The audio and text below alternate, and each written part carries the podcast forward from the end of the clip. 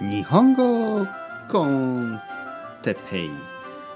日本語学習者の皆さんをいつも応援するポッドキャスト。今日は留学について。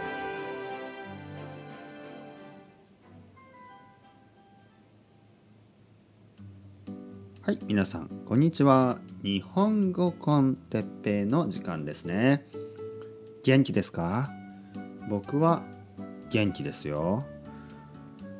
今日はね留学について話したいと思います。留学。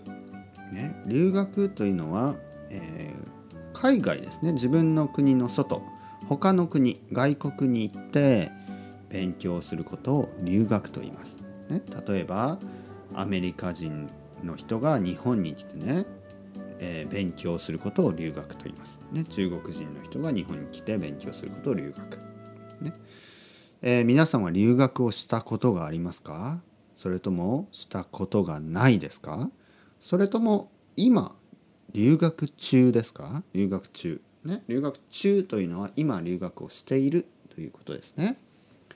僕は留学をしたことがあります。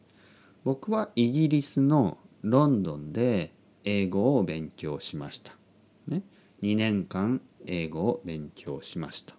なので留学したことがあります。留学は楽しかったですね。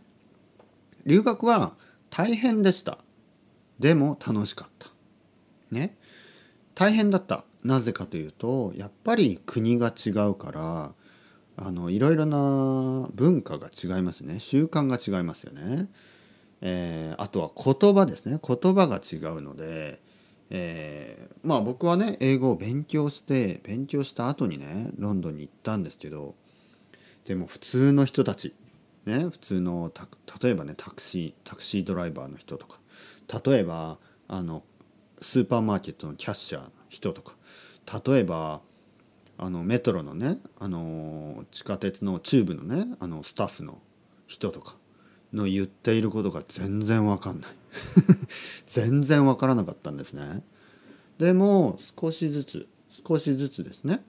勉強して、えー、BBC とかチャンネル4とかそういうテレビをたくさん見て、えー、ラジオを聞いてポッドキャストを聞いて学校に行って勉強してえー、友達ができて友達と話してたくさんね英語を勉強したら少しずつあの分かってきました。